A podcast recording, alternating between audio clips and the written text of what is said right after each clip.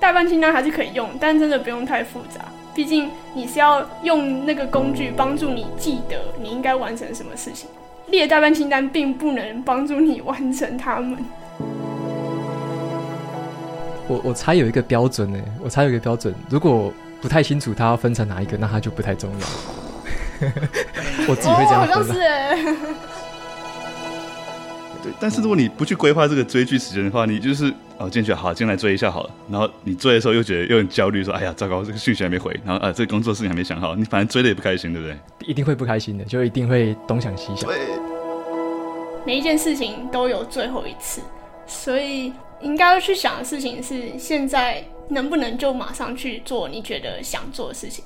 也许很无聊的事情都可以好好被珍惜吧。今天这集节目是走在阅读路上的线上读书会，我和 Jackie 还有 June 三个人会共同挑选一本书来讨论。今天讨论的这本书是《人生四千个礼拜》，这是一本有一点反主流的时间管理书籍。这本书的观点啊，我们并不是全部都认同，可是啊，书本的内容它非常发人深省，而且值得一读。正是因为每个人都有独特之处，所以我们就会透过读书会的方式，可以讨论跟发掘彼此不同的想法。那我也写了一篇读书心得文章，放在部落格上面。文章版本呢，跟读书会有少部分重叠的地方，但也有更多额外新增的部分。有兴趣看文字版本的朋友，也可以到阅读前哨站的部落格去看文章版。那我们每两个月就会举办一次线上读书会。只要订阅瓦基的电子报，或是追踪我们的 Instagram，都可以收到最新的读书会通知。详细的资讯，请看节目资讯栏。那么，本期节目是由博客来赞助播出。如果你听到“行销”这两个字，你会想到什么呢？会想到嘴上功夫了得的业务员吗？还是专门撰写社群贴文的小编呢？还是在电视和网络上面看到眼花缭乱的那些广告。其实啊，行销是每个人都必须具备的技能。我们每天都在行销自己。我们向公司老板行销自己的工作能力，获得更好的升迁机会。我们向客户行销自己的产品，获得更多顾客青睐。我们向另外一半行销自己想吃的餐厅，让他们提起兴趣陪我们一起去吃。我们真的无时无刻都在行销自己，只是啊，我们自己常常没有发觉而已。今年九月是博客来的商业行销书展，欢迎光临行销现场，由各界领域的专家强强联手。博客来啊，特别邀请了九位畅销作家，为读者画一句重点，精选三本推荐书单，鼓励读者在行销五点零的世代，用行销思维。为人生、为职涯、为社会和未来带来正向的改变，学会像行销人一样的思考，让自己的职涯、商品和人生都发光。书展的连结和瓦基读者专属的优惠券都放在节目的资讯栏，有兴趣的朋友欢迎前往参考看看喽。接下来我就把读书会的开场时间交给今天的主持人 Jackie。嗨，大家欢迎加入走在阅读路上读书会。这次我们要聊的书是《人生四千个礼拜》，我是 Jackie，是今天的主持人，还有 June Learning，还有瓦基，恭喜各位第五场读书会。等一下瓦基会带我们大概讲一下这个大纲，然后我们可以从中间很多不同的地方去切入去讨论。然后今天会比较 freestyle 一点，所以瓦基，麦克风交给你。好，那如果有阅读过的朋友，就也稍微再听一下；然后还没有阅读过的，我就快速跟大家说一下这本书作者为什么要写它，然后是为了解决什么问题这样子。好，这本书的作者呢，他叫做 Oliver Burkeman。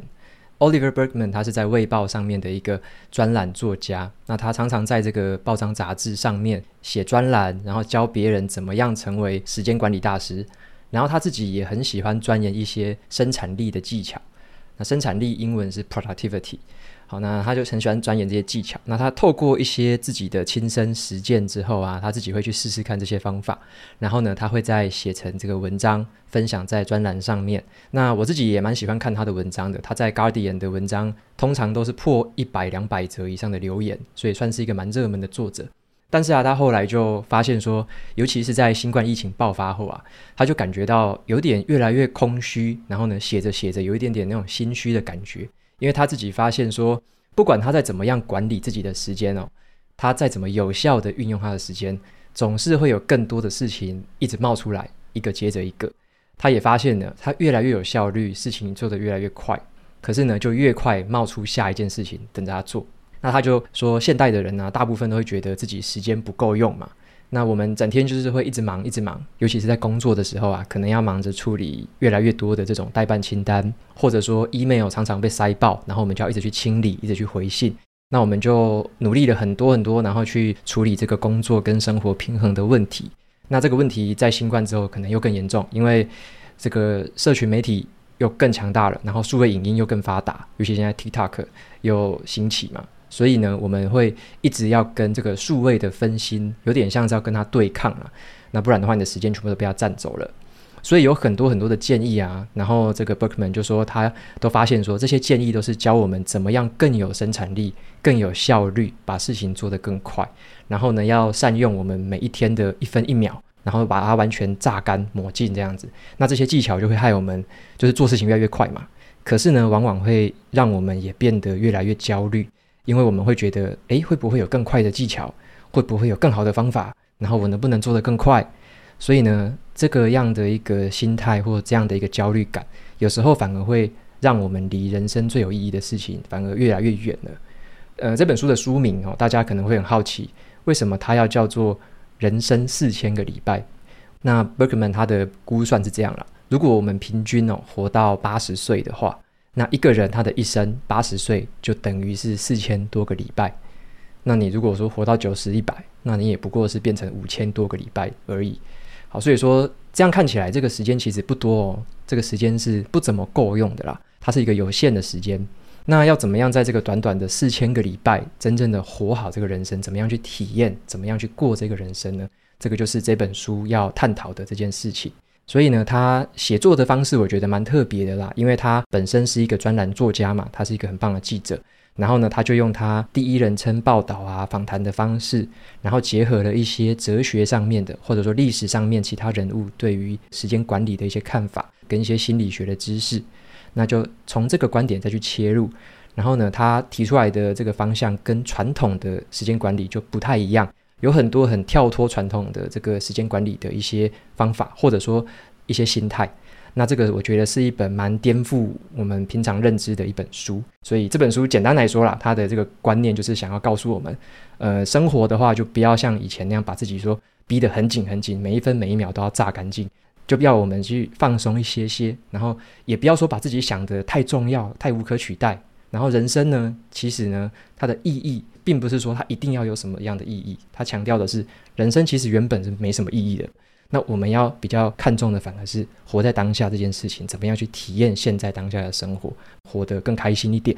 这个反而是一个时间管理上面他觉得更有意思的一个态度。这样，所以我就先简单介绍到这边。那我们接下来就会进行不同主题的一些讨论。那就先交给 Jacky。之前在我们三个聊的时候，那时候你还没完全看完嘛？对。然后那时候我们在聊说，哦，其实这本书。有好的地方，但也有我们不喜欢的地方。或许我们的认同都不一样，所以今天会有很精彩的火花探讨这本书。所以在我问瓦基你觉得这本书怎么样之前，我先想先问呢 June，就是你觉得这本书哪里你喜欢，哪里你不喜欢？我其实一开始会想要买这本书，是因为有看到别人的推荐，然后他就写说，我们很追求生产力，很追求时间管理的方法，这样过活的问题，其实在于未来永远不会到来，而你永远无法享受现在。然后我就觉得好像是一个很特别的想法，就想要买来看。然后看完的第一个感受是，好像也说的蛮有道理，但怎么觉得有点太偏激？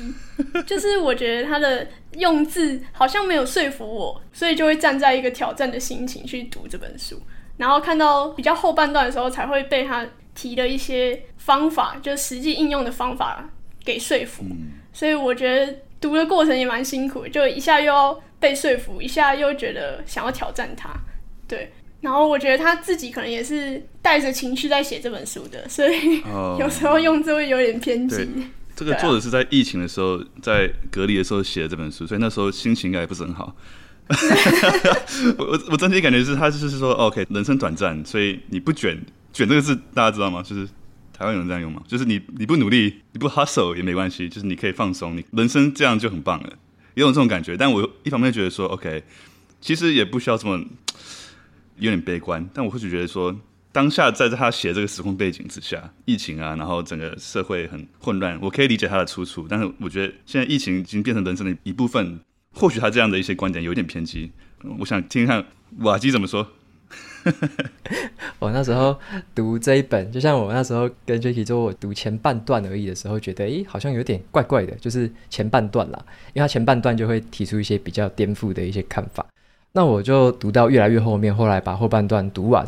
我发现我渐渐可以去体会说他为什么会有这样的想法，然后呢，他是从什么角度去讲这个时间这件事情的。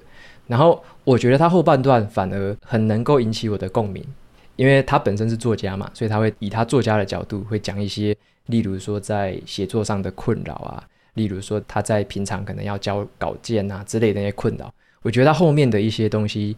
还蛮能引起我的共鸣的，尤其是像讲到一些什么耐心啊，然后要呃面对焦虑，然后面对不确定的状况之类的，所以我我反而认为后半段我有点倒吃甘蔗的感觉，就觉得后面我觉得也蛮喜欢的这样子。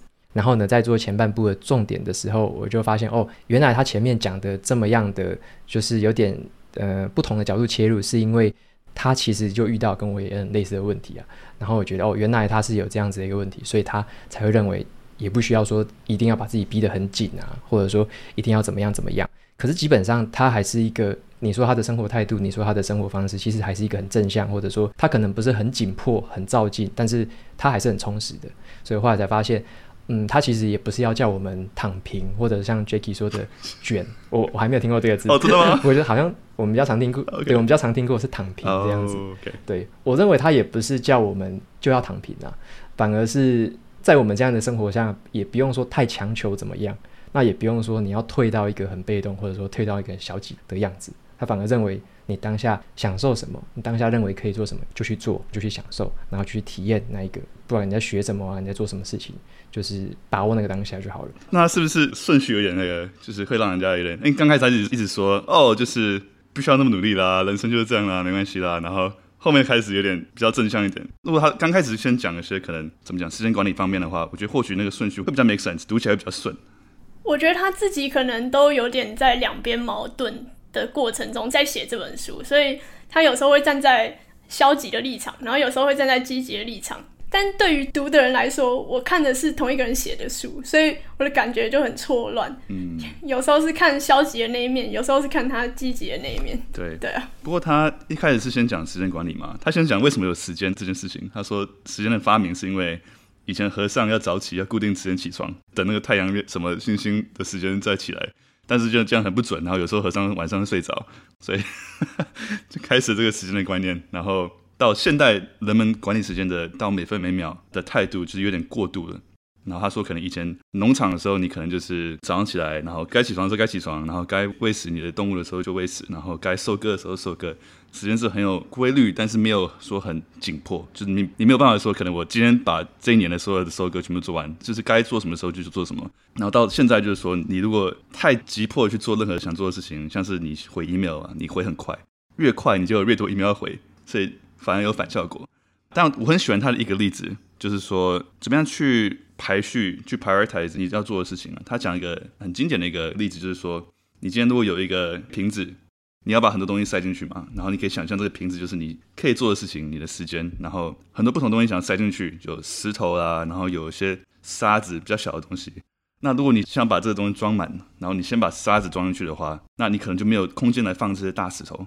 那如果你先放大石头，把重要的东西先放进去，那之后把沙子放进去还是会有空间。所以他意思就是说，诶，就是时间管理，先把最重要的事情拿出来做，你之后才有空间放一些其他比较不重要的事情。但是他又说，这个说法是有缺陷的，因为其实我们人生可以做的事情的大石头比我们这个瓶子还多很多，所以你是根本装不完，所以你反而要去选择要装哪一些大石头，呃，所以因此而去做一些人生上面的排序。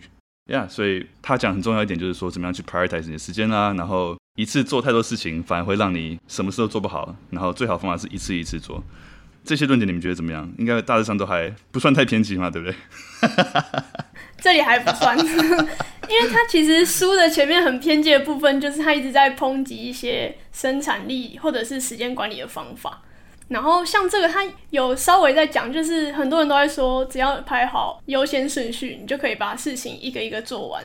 但他就是想要告诉大家说，你就算排了那个顺序，你连最重要的事情都不可能做完。所以排好优先顺序，并不能让你把所有事情做完。你要接受的事实就是，永远没办法把事情做完，你只能选最重要的去做。对，我也补充一下，就是像他有说，刚刚 Jacky 有举那个很生动的例子嘛，就是我们的时间就像是一个瓶子，是有限的，但是我们有时候觉得重要的东西就是那个大石头，我们可能会觉得有好多好多大石头想要装。然后我后来有做一个重点，我发现他在讲的是一个算选择的问题吧。就是有点像怎么取或舍，因为可能每个人对重要的定义也不太一样嘛。我们可能会觉得啊，好多事情都很重要，但是到底哪个最重要，我们有时候其实也排不太出来。我觉得诶，可能五件事情都一样重要，每个都不能放弃。可是他这个观点就会让我再重新思考说，那如果我五个东西都不放弃，那我最后的情形就是我什么都装不下，我可能最后每个都装不好，或者根本没有任何一个装得进去，或者是每个都没有好好的把握。那让我就是还是会去反思到说，对于就是所谓重要事情的选择，真的是蛮难的一个课题。然后会让我去思考说，有哪些事情是诶，我真的很想做，也觉得很重要，可是呢，我不得不把它放掉。然后就会让我回想起之前有一个观点是像平行的人生嘛，就是我们的人生可能有很多平行的路线。那有可能在其他的人生，我会选择那个石头。但我在这个人生，我可能就真的不能选这个石头，我要尝试一下另外一颗石头的生活样貌。那我就选了，我就不会再去后悔说啊，我因为我现在没选，所以我很后悔我没有走另外几条人生这样子。我觉得又会让我去回到那一个选择要过哪样的人生的那样的一个思考。我们总是偏离不了这个平行宇宙。谈到平行宇宙，Jacky 就笑得很开心。最爱聊，最爱聊平行宇宙。我记得我跟瓦基第一次聊的时候也是大聊平行宇宙，But anyway，June，Sorry，偏题偏题，不好意思。我自己觉得，有时候我们大家认为重要的事情，通常是别人也认为重要的事情。反而有时候那些重要的事情，就是是别人觉得重要，你才觉得重要。可是我有时候反而会觉得，很平凡的事情，或者是对别人来说很小的事情，有时候才是让你过得比较快乐的事情。那如果它能让你过得快乐，是不是其实是跟那些别人认为重要的事情是一样重要，或者是甚至更重要的？说得好，哎，我们要不要 cue 一些人上来分享他们的感官？我们可以再细致讨论每个不同的点，我们的怎样的启发？哎呦，已经有人上来了啊！栗子，你怎么在这边呢？怎么在这里？假装很惊讶的样子。我我觉得他这本书有写到一句话。他是写说，把时间当成是有价值的，然后并且先支付你自己的时间。这个观念是我从来没有想过的。我从来没有想过说我可以先付我自己我的时间，然后我就会开始去想，什么事是我最想要支付的，就是我最想要利用我的时间做什么样的事情。我就开始决定要早起，因为原本就已经在挑战早起这件事，但。就是没有很坚持，然后开始早起了以后，我觉得早上第一个小时，我就会先运动，然后准备早餐，然后准备午餐，就是午餐的便当，然后再读一页书，再慢慢准备出门。我觉得造成的影响就是，在我工作或者是出去玩的过程中，我不会一直焦虑，想说，哎，我明明就很想运动，或者我很想看书，可是我都没有做，我就会一直焦虑的想这件事，因为我。嗯平常很容易焦虑，就是我就会觉得说，哎，我很想要做完成的事情有好多好多，可是就是还没有做到的时候，我就会一直放在心里，这样子就会一直焦虑说，哎，我怎么还没有做完这些事？但我开始试着在每天一开始就早起，然后开始做这些我觉得很重要的事情的时候，就会觉得比较放心的过每一天，这样、嗯、应该这样说，嗯。那也是我很喜欢的一句话，原文是说 “pay yourself first” 嘛，先付给自己钱。但是他在讲时间嘛，就是把最重要的时间留给自己，然后之后再去做一些其他事情。那我觉得例子你说的很酷，就是早上当你第一件事情做最重要的事情之后，你整天的时间就会觉得比较没有那种压力比较小，因为你已经把最重要的事情先处理了，对不对？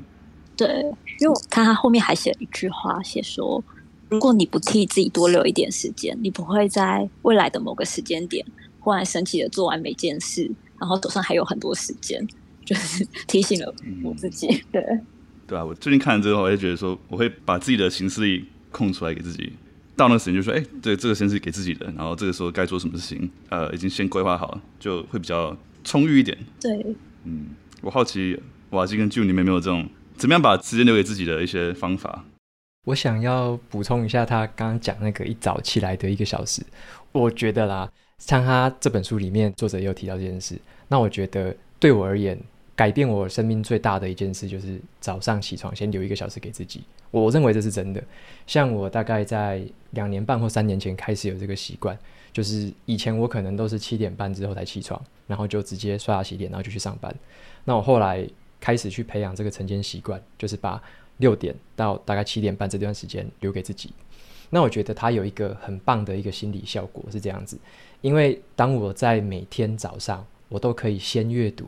或者说先写作，先写个笔记，然后我又可以先做瑜伽，我又可以先做一些冥想。我早上就会先做完我很想做的事情，然后是很基本可以让自己每天持续前进的事情。那我就会每一天我都会有一个自信心，就觉得其实每一天都很像人生胜利组，因为我在出门之前我就赢过百分之九十的人了。百分之九十的人这些事情连一件都还没做，他们就去上班了。那下班之后他也不一定会做，所以我认为这个习惯的改变对我心态上就。完全有一个转换的效果，就是每一天你都会活得像一个人生胜利组一样。你走出门就知道你已经做完了今天很多重要的事情了，然后你才开始上班。然后下班之后回家就会觉得，诶，我要不要再多做一点点？我又可以更往前一点，或者说呢，再更精进一些这样子。那我觉得那个心态的一个从容的感觉，或者放松的感觉是完全不同的。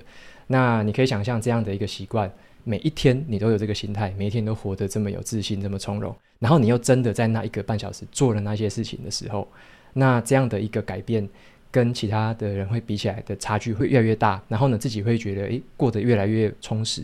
然后呢，就算不跟别人比较，你自己的心态也会觉得，诶，真的很充实，然后很想要再继续去，可能早上再读别的书啊，然后早上呢，这个瑜伽运动再做，换一下别的瑜伽，换一下另外一种什么印度瑜伽之类的，然后觉得说这样的一个心态转换是，真的是改变人生很大的一件事情。对，那我觉得如果有任何的时间管理技巧，我觉得这一个应该算是我心中的第一名。这样，人生胜利是跟自己比，不是跟别人比。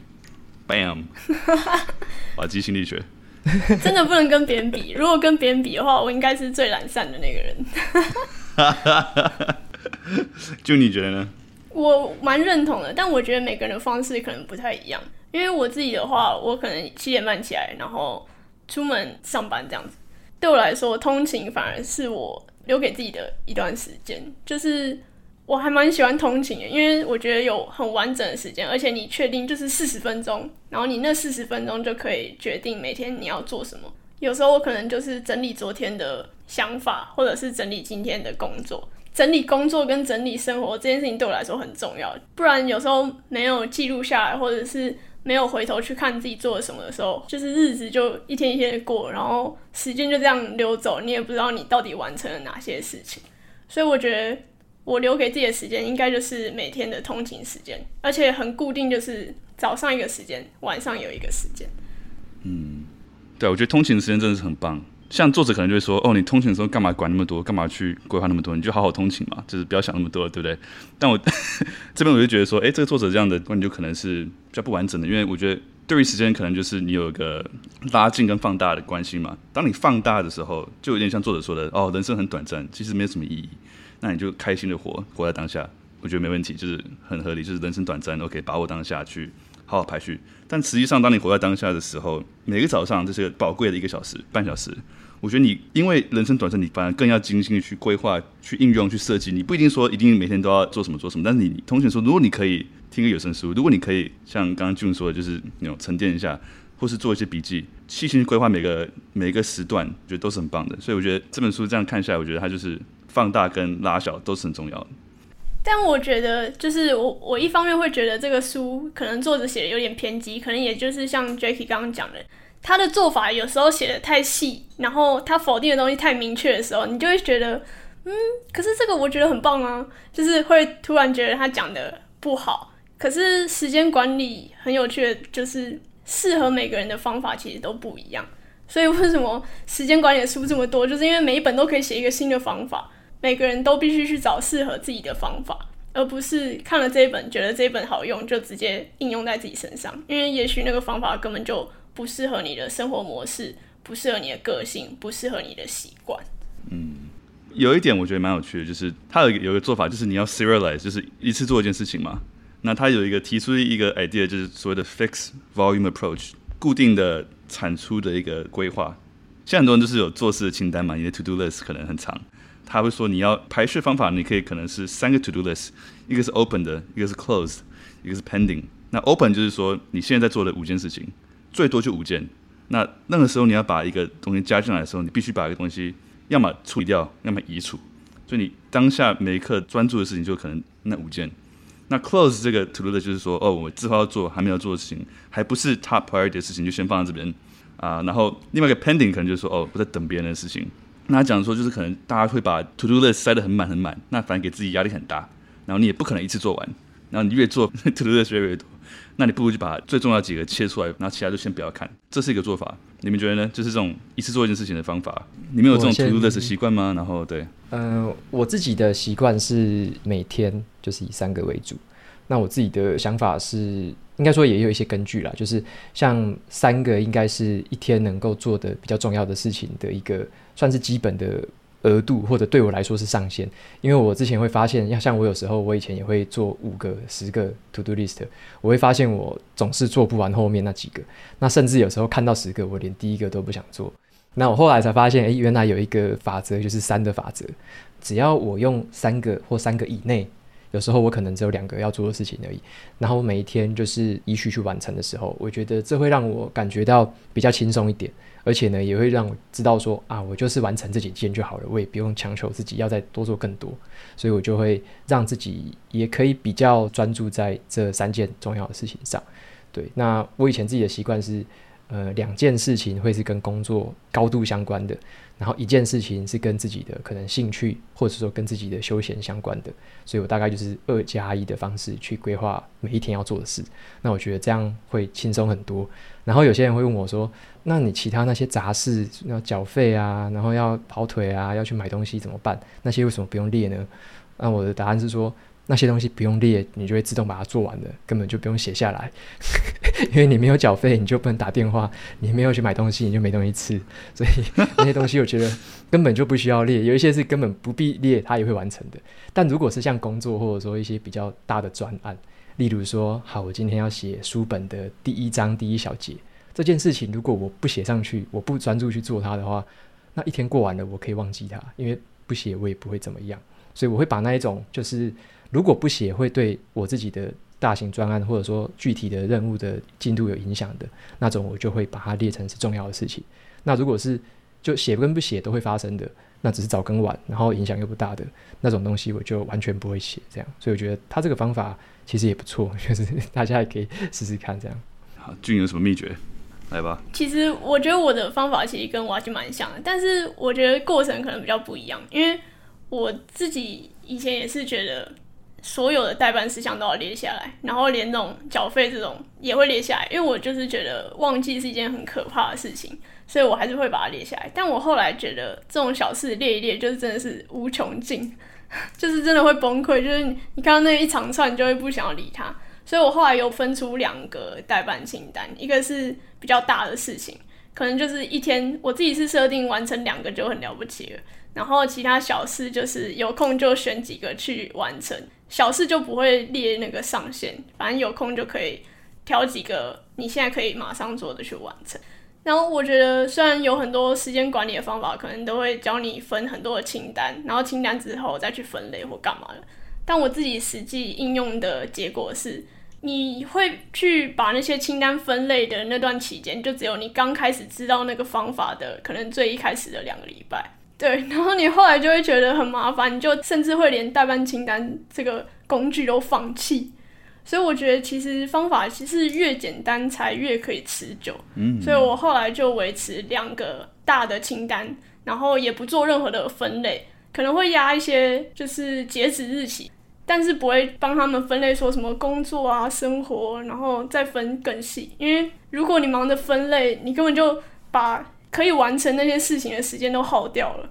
所以我觉得代办清单还是可以用，但真的不用太复杂。毕竟你是要用那个工具帮助你记得你应该完成什么事情，列代办清单并不能帮助你完成他们，对啊。真的说得好，我就每次看完一本这种书，就会觉得说，哦，我要去重新设计我的待办清单，然后就装进了 App，感觉很厉害的一个一个流程。然后可能刚开始觉得，嗯，前两天对自己感觉良好，然后一个礼拜后、两礼拜后，慢慢就是越来越简单，越来越精化。也不是说懒惰，但是说你会把最重要真的留下来。然后如果你真的做了那么多程序，然后没有帮助你的话，你自然而然就会淘汰它。对，所以我觉得对，但我就一直不断的在去尝试新的东西，新的东西，新的东西，蛮有趣的。而且最近有很多类似的工具，包含 App，包含 Notion，它的功能都可以帮助你去做更复杂的东西。所以可能会看到网络上很多人去说，他可以用 Notion 做一个什么很厉害的界面，嗯，然后大家就会抢着去用，可是。大家都忘记说，你真正要做的事情是去完成代办清单，而不是把代办清单整理的很漂亮、很好看。嗯，对啊，对啊。我我之前看一本书，呃，叫做《Seven Habits of Highly Effective People》，中文是《与成功有约》。与成功有约，对对对对。他就说，你所有需要做的事情其实可以分成四个，有一个横轴跟纵轴嘛，然后可能一个就是时间紧迫，然后另外就是重要性，那种。很重要又很紧迫，可能就是有紧急事情啦，然后会是有一个 deadline，那就最重要，马上去做。那很多时候我们会被那种不重要但是很紧急的事情给分心，就是可能说哦，有人传讯息给你，有人赖你，然后有有会议，然后一些可能赶快回讯息，赶快去回 email，赶快去这个 meeting。然后另外一个就是 OK，完全浪费时间，不重要也不紧的事情，就可能看电视啦，然后睡午觉，whatever。好，睡午觉可以很重要，但是。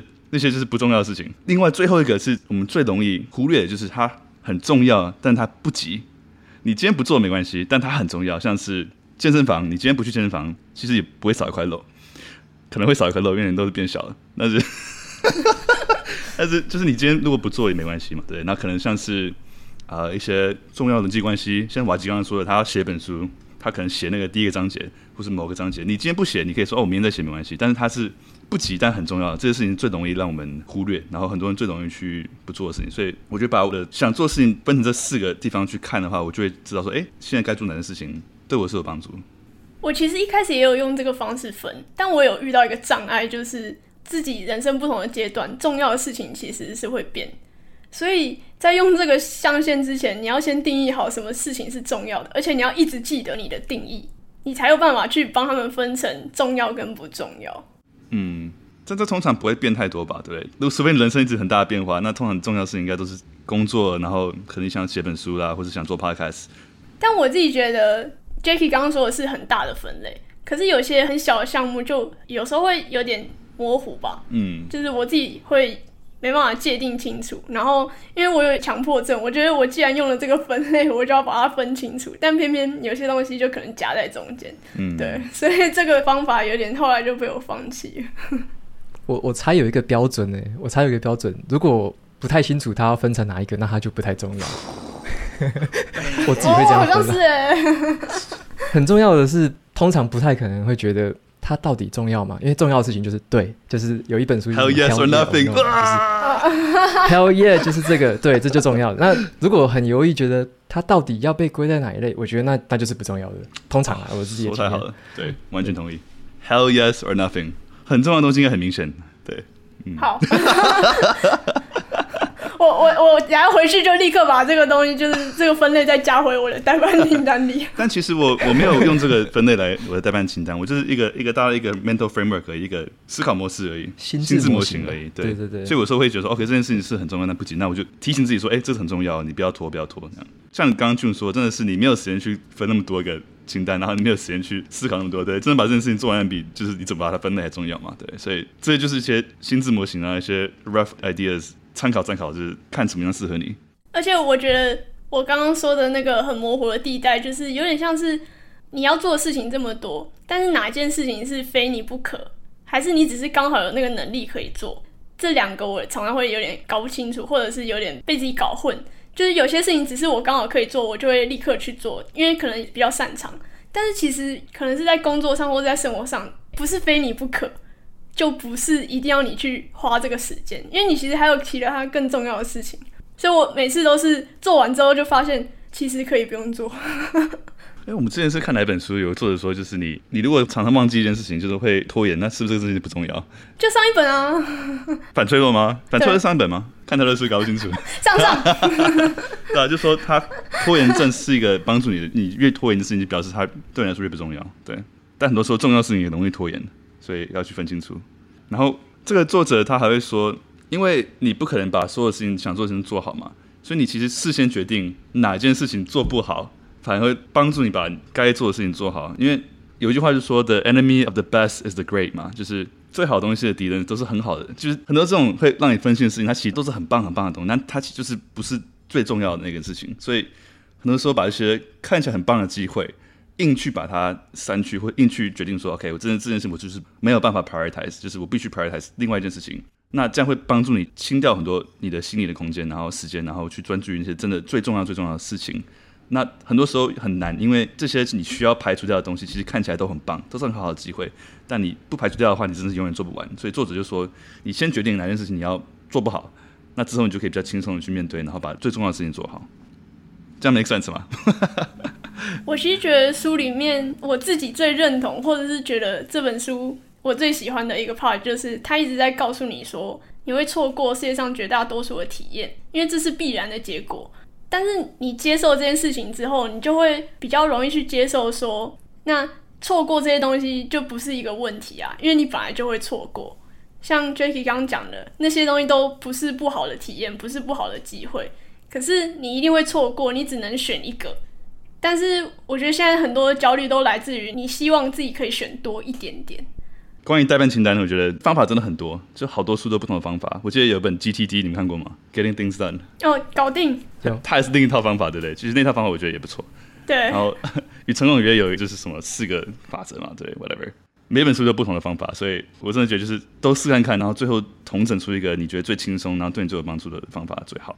不过 Getting Things Done 我有一点我很喜欢，就是说任何事情就是想到什么，第一，它如果是两分钟内可以做完，你就现在马上把它做掉。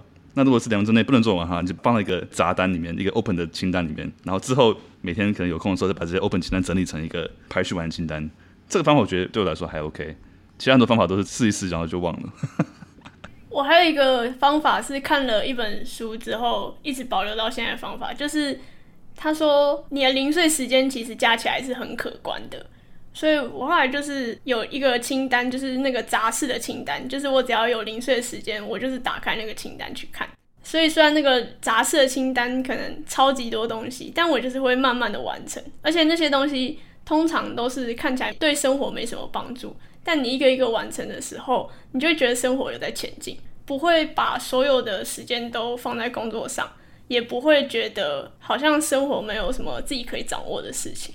这样提到一点，就是他这本书讲到，就是怎么样练习去 do nothing，practice doing nothing。我觉得这也蛮重要的。但我觉得我现在做不到，跟你讲的完全相反。所以这一集太精彩了，有这种什么时候你应该把这些杂清单拿出来做，什么时候你应该就是 do nothing。瓦基，你怎么去决定？就是他有一个地方讲到面对无聊，对不对？就是当你无聊，或者说当你有一个可能空档。然后会怎么样去面对吧，或怎么样去跟自己自处？那我自己其实是没有说固定一定要怎么样，就是我其实蛮弹性的。像俊刚刚说的，有时候零碎时间，例如说我可能像我早上有时候会走出门去买早餐，这就是蛮零碎的嘛，大概十到十五分钟。那我就会用那个时间去听 Podcast，因为走路的时候，我觉得那时候精神也很好。然后呢，想要呼吸一些新鲜空气，看看外面的花草，然后听 podcast，我觉得也不错。但是有时候像下午的，就是精神比较没有这么好，或者说真的很想要放松的那一种零碎时间，我就什么事都不会做。例如说，可能跑步完、洗完澡，就什么事也不会做，然后就是比较放松一点。对，那所以我觉得也不是说一定要做什么或不做什么，而是我会比较依照自己的精神状况，或者说我自己过去经验的安排。决定说我该怎么填满我的零碎时间。那我就不会害怕说我用无聊或者说我用冥想还是空想去填满时间。我觉得有时候脑袋不要想什么东西也很好。我也不会觉得说那个叫做浪费时间，因为我已经有安排，或者说我本来就已经打算在这一些精神比较没有这么好的时候，我不打算做任何事情，所以我觉得是一个提前就已经有准备好的心态，所以我就知道说那个时候我就是要无聊。但是有时候像早上我说的，我大概知道说哪些时间我应该要好好利用，我有精神，那我就会用一些方法来填满我的那些零碎时间。所以我认为它也不是说两个极端啊，说一定是这个或那个，反而是像我自己就比较弹性一点，对啊，所以这是我自己用零碎时间的方法。这让我想到，可能一年前的时候访谈瓦基的时候，那时候很好奇一个重点就是说，瓦基你为什么那时候可以在台积电当主管啊，开工厂，然后你还有下班的时间、零碎的时间可以去做 podcast、写这些文章，然后做很多其他事情，然后时间管理的很棒。我记得那时候是我们聊一个很大的重点，就是瓦金怎么做时间管理。然后我记得那时候你会说，我会规划一定的时间去摆烂。对啊，就是我就礼拜三晚上就这个时间，我就要看剧。我觉得就就是规划好可以放松。然后那时候印象很深刻，就是哎，真的就是你真的连浪费时间都要规划，那真的是很表示你时间真的是运用得很好。我我那时候有分享，对，就类似这个概念。我也不是说很强制的，一定是几点整到几点整，而是我大概就知道说，好，那就是例如说礼拜三是做这个事情，然后像我那时候就规定自己是礼拜二跟礼拜四，还有周末的时候，我才能看一点点的那个社群平台，然后去回留言。所以我那时候就是只有这几个时段会回留言，那我也把那个时段延续到现在，也都这么用，然后。我也不会说很准时啊，例如说，我跟跟人家说我十点后才会回你，可是我有时候也会九点五十分回啊，我也会九点四十五分回，我也觉得那那也不是什么，那那只是我自己的心态知道说，对，我大概就是在这些时段会回而已，那其他时段呢，我就没有安排我要做这件事情，我就会去做其他事情这样子，但我也不会在做其他事情的时候觉得很担心说，哎呀，我如果没有回，我什么时候才可以用，我就不会担心，因为我大概已经安排好了，就是那一些时段。可能会做那些事情、嗯、哦，像我现在我也会追剧啊，我都是在吃饭的时候追剧，就是我因为我在在家自己煮嘛，然后我自己煮吃饭的半小时，我就会去追剧，对，然后最近就今天看完那个《绝命律师》，超级好看的，好跟大家推一下，对，就就是就是我也有安排这些时间呐、啊，就是固定时间会追剧，然后也追得很开心，但其他时间我就有其他的安排，就会做其他的事情这样。对，但是如果你不去规划这个追剧时间的话，你就是哦进去好，进来追一下好了。然后你追的时候又觉得又很焦虑，说哎呀糟糕，这个讯息还没回，然后啊这个工作事情还没想好，你反正追的也不开心，对不对？一定会不开心的，就一定会东想西想。对，对我常常这样，就是告诉自己说哦，这个时间就让自己放松，那我就放松很不开心，就是 压力太大。多跟瓦基学习，对，对啊。但我觉得有生活规划其实很有帮助。就是如果你生活是很固定的时间，那你可以很有规划去说，OK，我现在固定这个时候干嘛干嘛干嘛。但如果你生活可能没有比较没有框架，像是如果你没有在工作，或是在在流浪或什么的时候，就很难去有这种固定的框架时间框出来。我蛮好奇，就你怎么样去？但我想先问瓦基，就是你，我好奇你在离职之前跟之后，你的时间管理有没有，不管是方法啦，或是心智模型上有没有因此有什么样的改变？我自己在离职前后。比较没有改变的是原本规定的那一些，像是休闲啊，或者说运动，还有什么回复讯息、逛社群的时间，那个是比较保持不变的。那有稍微调整的是我自己的工作时段吧。诶，我先讲以前好了，以前是早上可能八点。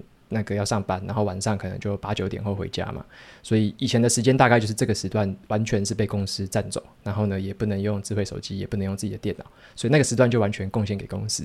那个时候其实蛮单纯的，我也不会胡思乱想，在公司就把公司的事情做好，所以以前比较简单。反而是现在我离职之后是比较困难的，因为我整天的时间变成了我超自由的，我可以选择我要写作，或者是我可以选择。要回 email，要跟厂商可能要谈什么业配案，或要谈什么合作案，我可以决定什么时候开会。反而我觉得我离职后的时间变得比较破碎，而且我自己会比较难规划一点。然后在白天当中被干扰的这个时间，好像也比以前多一点。对，那这我觉得这也是我在离职之后反而在处理的问题。对，所以我现在也是在尝试一些不同的时段，例如说。整个早上全部都是在写书，然后只有下午跟晚上可以做杂事，这样。对，我也是稍微尽量用这个方式去安排自己。那后来渐渐的调整成这个形态之后，把早上就完全给自己之后，然后我就觉得比较安心一点。就我跟其他人所有的约会会议全部都排下午这样子。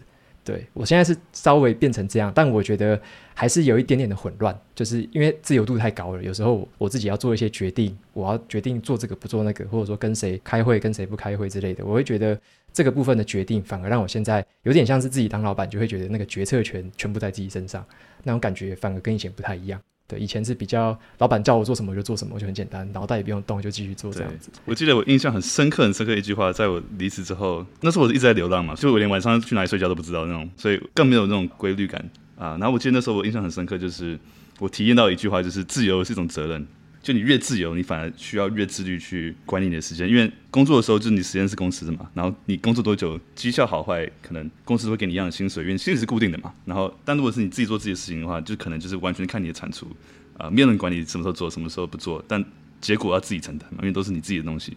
所以那个心态什么样啊，跟时间管理延伸到时间管理也会会有点不一样，所以这个蛮有趣的。我就是正在工作的唯一一个人呢。不会，我们应该都是在工作啦，就做不同的事情，只是形态不同。对，但是我但是我也在工作。我不工作之后，就是工作时间反而更长。就是本来说哦，离职之后可以自由，但是真的开始做些事情，反而是变成整天到晚都在工作，没有下班，就是完全没有上班下班。但是是开心的，所以其实也是没有任何 complain，就是真的开心做，对啊。我蛮好奇就你这边的看法。我其实觉得我蛮喜欢，就是被工作这个时间很规律绑住的感觉，因为就是加上我有很固定的上下班通勤时间，然后工作的时候就好好工作，也不用特别想其他的事情。只是对于就是其他剩下的这些时间的安排，我现在就不太知道怎么掌握，就是。因为我一开始是所有时间都自己安排，不会特别去安排说几点到几点要干嘛，但是我会就是慢慢清掉待办清单上面的事情，然后现在就变成因为下班的时间跟周末的时间就比较少嘛，所以我的那个比较大的那个代办清单就是事情就永远清不掉，然后我就会觉得情绪会比较低落，因为好像就会一直在那，可是想一想又觉得现在对我来说确实是工作比较重要，所以又会觉得还好。但是我觉得我看到书的这边的时候，我就觉得还蛮有趣的。就是他说有些事情就是需要一定的时间去完成，比如说你可能想要休息、想要放空的时候，你一开始就会觉得很无聊。可是当你花了一个小时去做这件事情的时候，有些想法就会突然冒出来。可是那些东西，如果你不花这个时间在那边的话，你就不会有那样的体验。就包含看书。看剧这些东西都可能需要一段时间，让这些事情在你身上发酵。它不像是生产力，它不像是工作，就是你很快很有效率的完成它。有些休息就是需要把那个时间过完。然后我最近也在想要怎么让自己好好的享受，或者是去体验放空的感觉。因为我觉得太追求生产力的结果，就是我自己很常会忽略掉放轻松的感觉是什么。然后也会忘记说我自己需要休息。好久没有这种感觉了。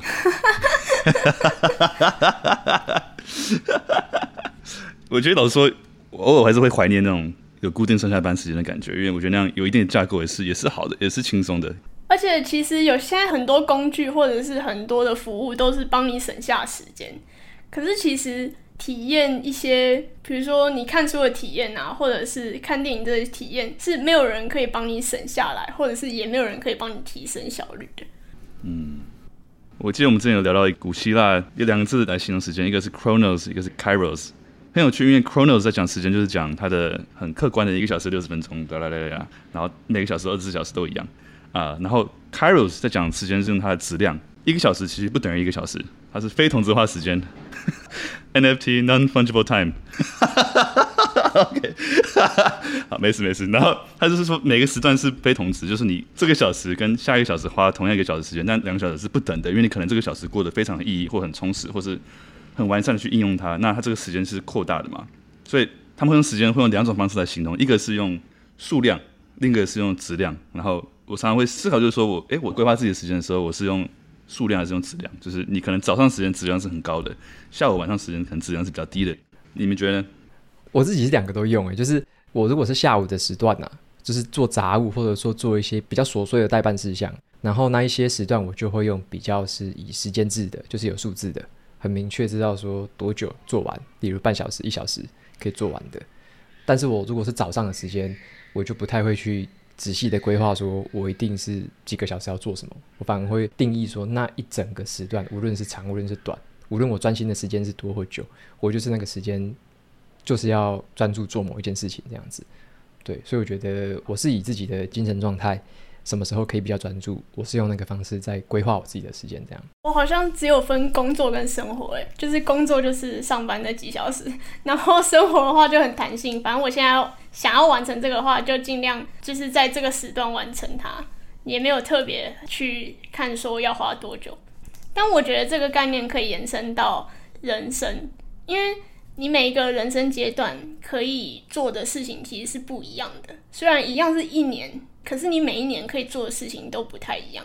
有些人可能会觉得说，时间就是都是等值的，就是我现在能做的事情，我以后也能做啊，那我就等以后再做就好。但是实际上是，嗯，你的身份可能会不一样，你的身体状况可能会不一样，然后你拥有资源也会不一样，所以就变成说，不是所有事情都可以等到之后再做，每一件事情都有最后一次，所以。应该要去想的事情是，现在能不能就马上去做你觉得想做的事情，或者是虽然这件事情在这个当下很无聊，但它也有可能是你人生中最后一次经历，所以也许很无聊的事情都可以好好被珍惜吧。哇哦，真的每做一件事情都是你人生做一件事情又少了一次，对不对？对啊，只是我们可能就是在年轻的时候不会去想这次是最后一次，你每次会觉得反正时间还久。但是谁知道呢？对啊，我记得以前可能看到比较年长的家人的时候，就有这种觉得说，哎，每次见到他们，就是在那么有限的数量里面又少了一次，对不对？因为这一定是有限的嘛。就是有机会跟这些年长的家人相处的时候，可能以前在美国很少回台湾，回台湾的时候有机会好好跟他们相处，觉得说哇，每次都好好把握，因为每次都是少了一次。然后这样的心态，我觉得在当下相处的时候会比较充实、比较快乐，然后可能被念的时候就比较不会那么爽。就觉得啊，反正就是又又少了一次，没关系，就是珍惜，就是被念 也没关系。对，不管好的坏的都很值得珍惜。没错，不过很多时候就是你这个位置有在思考，就一直会去提醒自己，就是你如果有个机会做一件事情，然后你现在不做，很有可能以后就没有这个机会了。就是你延后的代价很有可能就是 it will never happen，就是永远不会发生。对，像我记得那时候我在台湾的时候，我去想去爬玉山。玉山那时候找一个朋友一起去，然后好不容易抽到嘛，那很难抽，对不对？然后就是抽到这个，OK，这个时候要去玉山，两个人。然后那时候出发前就是那个天气预报不太好，没有说特别乐观。然后我朋友就说：“哦，我不去了。”然后我想说：“哇塞，就我一个人去吗？”然后天气没那么好。然后我爸就说：“哎，你不要去啦，哦，危险啦，哦哦哦。”然后我就觉得：“哎呦，可是我现在不去的话，我我还会抽得到吗？然后就算抽到，我还有时间去吗？然后我还会在台湾吗？”我想说：“好，不管就去了。”然后那天虽然是。没有看到日出，因为它是有乌云。但是因此，我们反而看到了一个那个超级无敌双彩虹，然后是个圆圈，那种圆彩虹，就是因为你从天上从高处往下看，你可以看到彩虹整个。所以我们看到彩虹是一个圈圈，不是说一个一个拱形，它是一个大圈圈，然后有两个大圈圈。呃，那我觉得比任何看到日出还特别还珍贵。那那那时候觉得说哇，好险那时候有来，因为那时候抱着心态就是说哇，现在不去的话，谁知道下次我会不会再来玉山？然后去了就觉得说哇，有趣真的是。还是比没去好。或许你去的时候，那个可能不一定会那么 lucky，对不对？但是你至少去了，至少这个尝试，说不定遇到什么有趣的事情也不一定。所以我一直会告诉自己说，有机会做什么就就先马上做，不要拖。我觉得如果你不是这种个性的人啊，就去找一个这样个性的朋友，让他推着你。嗯，对啊。今天好精彩啊！我们非常 freestyle，我觉得这样很棒。就时间的真的是超多可以聊的，就不觉得我们这次组织会非常的 Kairos 吗？就是这个质量很高，不能用这个，对，我们没有没有定说，没有定什么时间，对，干嘛要干嘛的。这个偏偏这个时间管理的书，我们就越不去管理它，就是越 freestyle，觉得这样很棒。对，而且这本书前面的应该算是导读的那个章节吧，他就写说要把握当下，你得先躺下。哦天哪，真的吗？对啊，就是。你 let it go 之后，就会觉得其实事情也会好好的，也没有太糟啊。嗯，对啊。OK，那、欸、那我们要不要再拉一些听众上台？或者例子，你刚刚听完我们这样的讨论之后，有没有什么不同的想法？也可以再一次上台。哎、欸，又被 Q。我刚听到瓦基有分享一段，我觉得很有共鸣。他在讲说，吃饭的时候才追剧，就是我最近也开始在做这件事，就是吃午餐的时候，跟搭公车、搭捷运的时候，我才会追剧。就是这个时间就会很明确，就是我放松的时间，就是我就不会拿其他时间再来追剧，这样子很明确的把我的时间切分出来。不过其实大家都不知道，栗子是我们淀粉社群里面有名的断舍离的说创始者嘛，就是应该说个精神领袖，所以我蛮好奇，就之前栗子写很多文章在讲断舍离的一些事情。那你主要之前在讲都是一些物质上的断舍离，把不需要的东西处理掉。那你同样的心态，你有没有把它拿来用在时间上面，就是把一些不重要的事情断舍离啦什么的？有哎、欸，就是我现在就只会做我觉得重要的事情，就是不好看的剧就把它断舍离这样。就会弃剧，就是可能看了第一集看到一半，觉得哦，这可能不适合，就不会硬看完这样子。不过这个跟看书一样，看书也要断舍离，就是可能看第一章就觉得哎呀，这个是不适合我，就把它断舍离掉。对，爸爸机。我会翻后面的，我会稍微再看一下后面有没有什么东西，如果没有才丢。OK，我就比我还有那个耐心。我有一个看书的问题想问，就是。我看书的时候会有一点没有耐心，就是我会翻得非常快，很急着要把整本书看完。你们会有这个状况吗？诶，听起来好像是，如果是追求效率的话，因为我蛮多读者问我说要怎么样看得比较快，怎么样比较有效可以吸收。我自己的感觉是这样，其实我不会把念书当成是一个效率，反而是有点像作者他书里面有讲说，呃，一本书该读多久就读多久。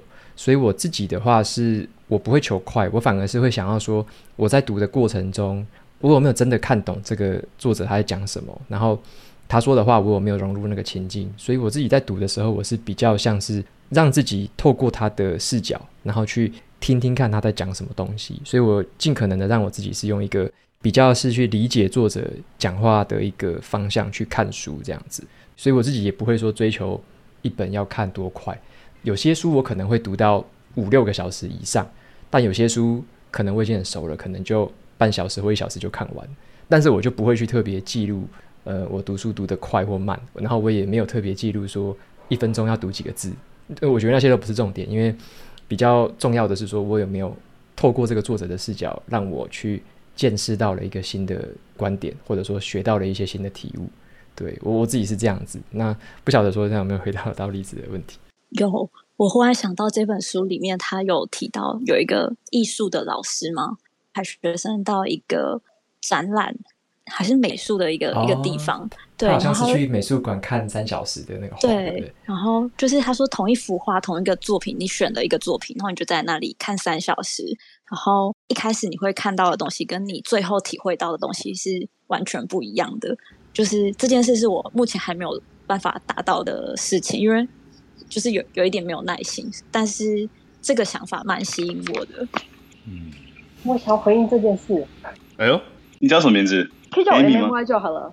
欢迎欢迎。欢 迎我想要说的就是，我觉得这个美术老师他提议的，他的功课就是他的学生必须要选择一幅画或是一个艺术作品，然后在那个地方花三个小时的时间去欣赏它。我觉得这个 idea 其实很好，我觉得。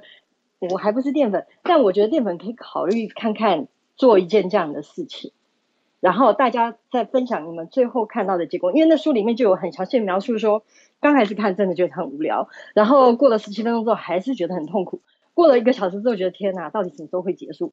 然后后来他们慢慢的发现，其实这画里面有很多巧妙的小地方，比方说可能呃这个眼神跟那个头发其实是一样的颜色，或者是有些画风是交叠的，但是它是呈现不一样的东西。所以我觉得这会是一个很好的活动，这也是我会很想要来参加这个读书会，想要跟大家分享，就是我觉得可以考虑办这样的活动，然后大家一起去分享三个小时之后你意外获得的结论。那可是我比较想说的，跟刚刚那个例子吗？他不是说，呃，看书要看多久时间？其实我在读这本书的时候，我有点痛苦，因为在读的过程 读的过程有点似懂非懂，觉得嗯，好像有点道理，嗯，但是又好像好像有点说不过。对，可是，在听大家分享之后，我有点想回馈一下，就是书里面有提到休息日这件事情。然后刚刚 Jackie 有讲到，他第一次采访瓦基的时候。他觉得很奇怪，为什么瓦基你又有工作，然后又是一个管理者，然后你还有时间写文章？就瓦基是说，因为他规定自己每个礼拜一定要有一个固定的时间是给自己追剧或干嘛，就是做一些无所事事的事。那我觉得其实这不就是休息日吗？嗯，对吧？然后我才有点明白这本书在那个段落里面所要表达的事情。所以我觉得读书会的好处就是在看的时候，我不见得真的很懂。可是听完每个人分享完自己的，也许是疑惑，或者是自己的一些过去经验，凑起来之后就可以拼出结论。所以我觉得还蛮不错的。嗯、然后我觉得有一些一些书的内容会让我想到之前我接触到的一个叫正向的观念。我觉得他有一些章节让我觉得他所要描述的跟正向的观念很像。也许我是错误的，大家也可以尽量回馈给我。如果你们觉得不是这样，就是说。他会去说，他觉得有些时候我们其实是需要学习专注，但是因为现在发达的科技，让我们可以一边滑手机，然后一边又干嘛，一边又干嘛，以至于我们认为自己很专注的在一次把两件事做好，其实你根本什么事都没做好。嗯，没错，这让我想到另外一本我很喜欢的书，少但是更好，Essentialism。But anyway，那本书我也觉得很棒，跟这本书，我 那本书我反而比这本书喜欢一点，因为我同意刚刚 MY 说，就是这本书我看的时候也觉得 也是有点痛苦，就是有点似懂非懂，然后又没有完全同意。我觉得回应到刚刚栗子说那个，就是看书的时候想把它看快一点，为什么？我说觉得说，如果这本书我会没耐心，表示我应该或许没那么喜欢，我可能就不会看了，就是对啊。但是我觉得他最后最后最后那个好像是附录吧，最后那个章节，我觉得蛮不错的，很值得再读一次。你说最后章节是那个十个方法嘛，对不对？哎、欸，对对，我觉得那个地方真的蛮值得大家再认真看一下，然后想一想适不适合自己这样。你有没有哪个方法特别喜欢的？我觉得它里面有讲到一件事，我觉得非常好。反正它就是说你在做这些清单的时候，千万要记住一件事，就是当你完成一件事的时候，你应该要为这件事情感到高兴而骄傲。嗯，我觉得这一件事很重要，就是说，可能我觉得我们常常会一直专注在好多事情要做，然后虽然我做了一两件，可是我还有更多还没有做好的事。但是我觉得他就是有点像瓦基说的，每天早一个小时起床去做一件自己真正认为今天要做的事情，先把这件事情做完，你其实会对自己更有信心。那这些可以帮助你去把其他未完成的事情更好好的处理，这是我的感觉啊，对。我也补充一下，像刚刚讲的那个的确是这样。然后我再补充一个，我早上之前去公司的时候会爬楼梯，然后我在走完之后，我也会有一个感觉，就是哇，我今天又多了这个爬楼梯的运动，然后就好开心哦，然后就觉得我又比人家多运动了这个东西，然后就我有达成了一个事情，所以我觉得就是有点像是透过几个完成的事情，会让自己的确会更有信心，或者说的确让自己觉得，诶。我对于今天可能又更从容的掌控，因为我就不会怕说，我今天会不会有又一事无成，什么事都做不完，反而是诶，我已经做完好多事了，然后已经达成了很多小小的成就，那我再开始展开这个一天，然后就会觉得带着信心或带着活力在进行这个新的一天的工作，这样。对对，我记得作者有提到，就是你要庆祝说 little wins，把这些小东西都好好庆祝。呃，像刚刚瓦吉说的走楼梯啦，或者像君说的通勤，但作者说到，甚至说你可以在你的清单上把泡咖啡、刷牙都放上去，然后就把它勾起来，就觉得哦，我今天刷牙了，太开心了，然后就享受这个完成这个事情的感觉。然后 虽然这件事你一定会做嘛，对，但它就会延伸到你其他生活上其他要做的事情，然后让你更有成就感，然后会有雪球效应。所以谢谢 N Y 你的分享，我觉得分享很棒。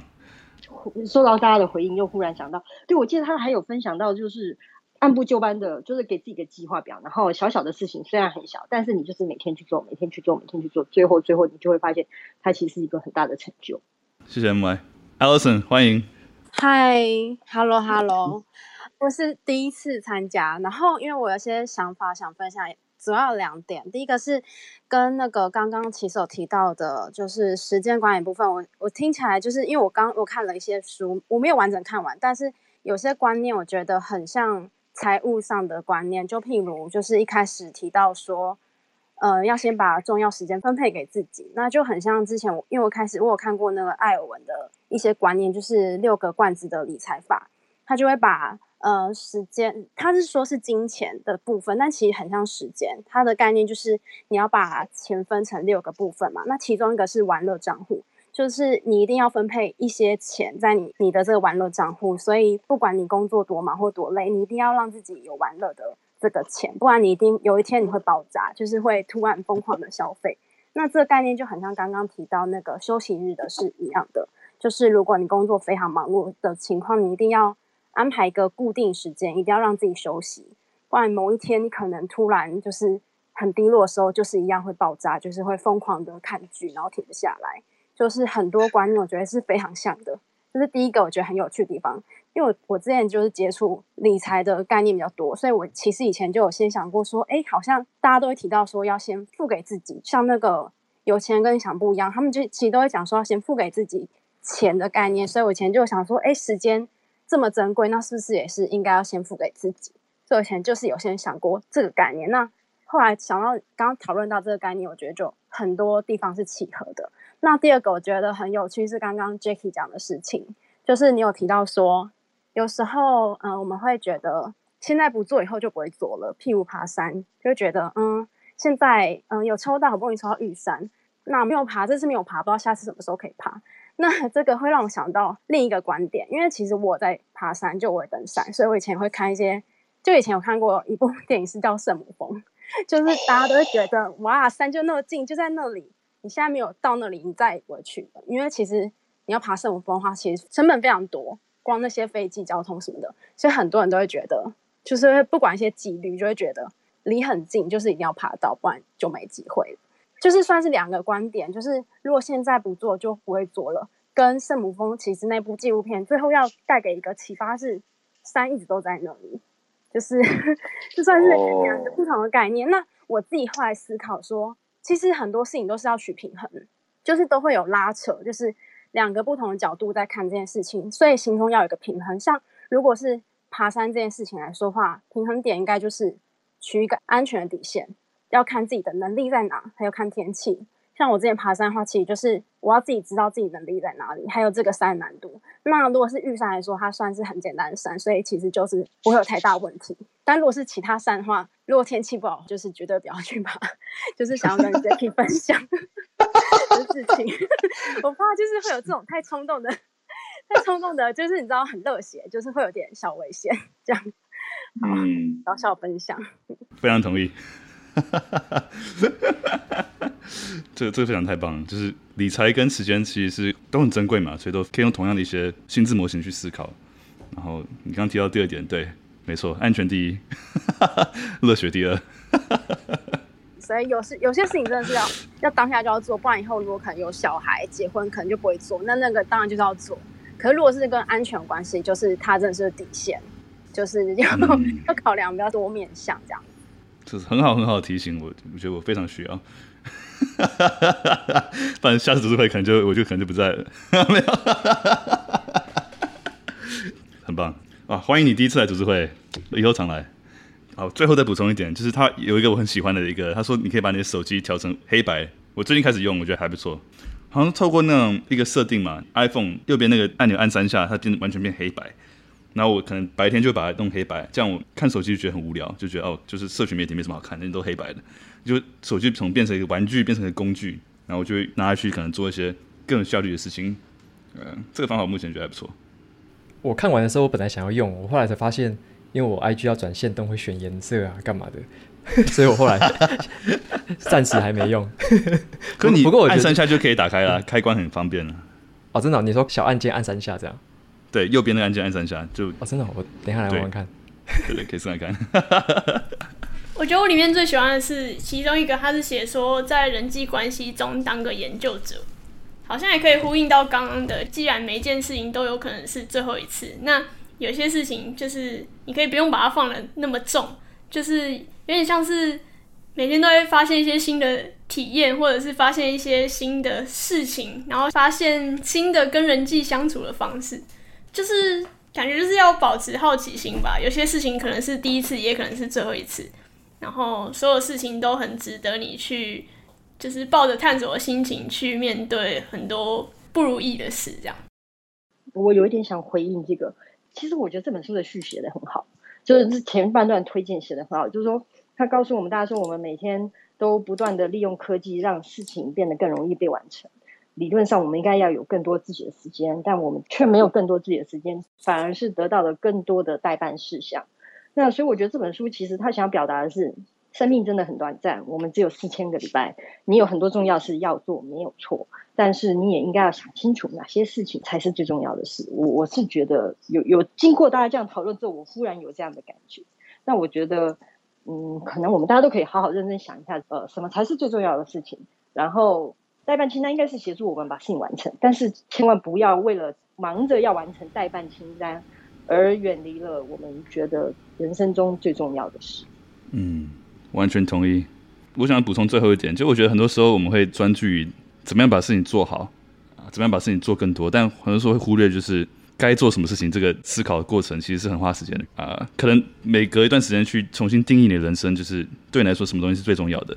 你为什么要做这？你你可能有这个 project，你有这个部落格，你有这个 podcast，你有这个社群媒体，你有很多工作，你有很多东西要经营的人。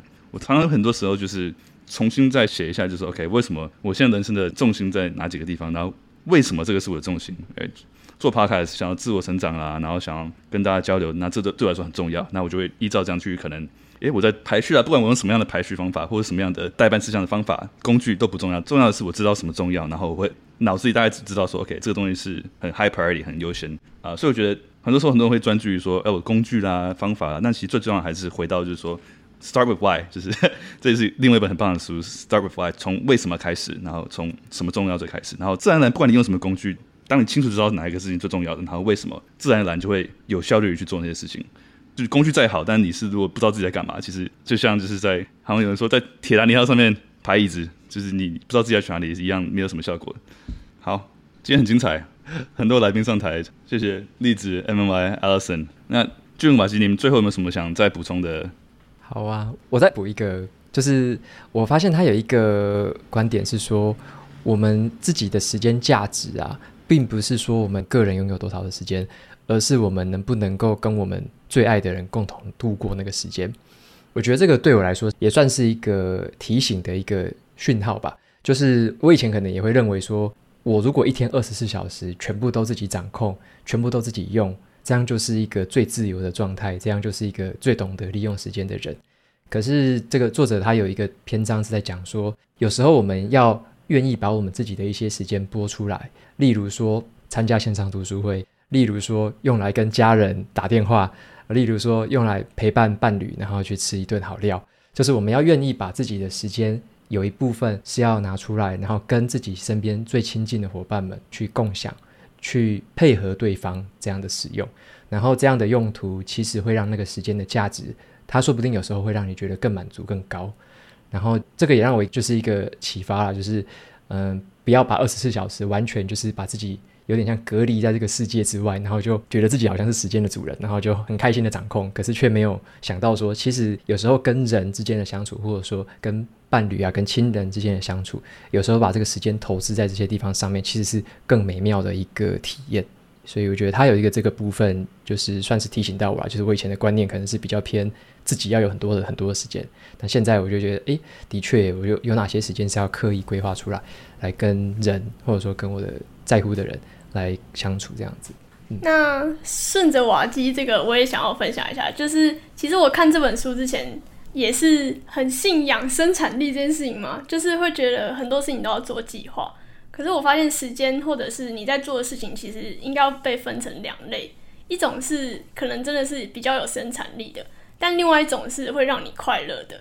就是计划并不能包含所有的事情，可是如果你在做的当下，你也可以感受到快乐，那其实有没有计划它就是不重要。你要计划的是呃另外那一类，就是你希望有生产力的东西。但不是所有事情都必须被规划进去，对，所以我觉得我自己也在练习要怎么把那些不规划的东西试着去体验，试着去感受。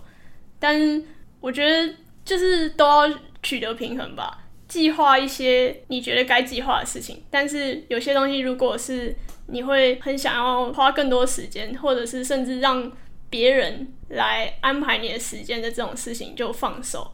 让整个规划更有弹性一点，才不会好像追求生产力到后来，连自己的生活都过得有点不快乐这样。掌控时间，不要让时间掌控你。好，哇，那今天真的是很精彩的 freestyle 时间管理讨论。那我们从讲很多，从这本书作者是谁，然后为什么写这本书，到他对时间管理的一些看法、一些心态，怎么样去像石头一样的优先顺序去排列，去把它放在一个桶子里面，啊、怎么样去选择哪一个石头最重要，然后怎么样去了解人生有限，只有四千个礼拜，但是不可能把所有事情想做的事情做到，怎么样去在想做的事里面去选择，然后怎么样去一一排序的方法去做。我们今天聊很多这种工具方面，就是生产力工具啦，然后也可能一次做一些固定的产量的一些事情。像瓦基是说，他会固定就是规划时间去追剧啦，或者去放松也很重要啊、就是你真的是放松的时候就好专心放松，然后要有生产力的时候，像就在通勤的时候就可以做出很多这种高生产力的事情。两边都很重要，就是一方面要把握时间，另一方面也要就是懂得去放松，然后庆祝很多这种小小的成功。Pay yourself first，跟理财一样，就是把。一天最珍贵的时间，先给自己，把自己最重要的事情做完。然后，当你不知道这事情重不重要的时候，提醒自己，Hell yes or nothing。就是当你需要想的时候，可能它就不重要。呀、yeah，然后我们来聊下一本读什么？噔噔噔噔噔，下一本读什么呢？这本书叫做《Siddhartha》，是一个中文叫做《流浪者之歌》，对吧？然后我们是不是有之前有讨论过，有提到过？有提过，但是还没有聊过。嗯，哦，oh, 对对对。谢谢你。你在别人的 podcast 讨论的啦。对对对对。我最近就是跟刘轩讨论这本书，他最喜欢那本书，所以我记得哇，其实我们是有讨论过啊。我们还没有有提到过，提到过。OK，所以这本书其实已经对对，我们想讨论很久了。然后它是一个偏灵性的一个一个故事，然后它的故事有点像是讲在形容的时候菩萨嘛，对菩萨出家的故事。我记得这本书对我印象很深刻，因为那时候看完就觉得对自己的可能心灵层面有很大很大的帮助。然后可以 take a step back，有点看开了一些人生的一些事情，所以很期待。瓦基有没有什么想补充这本书的一些？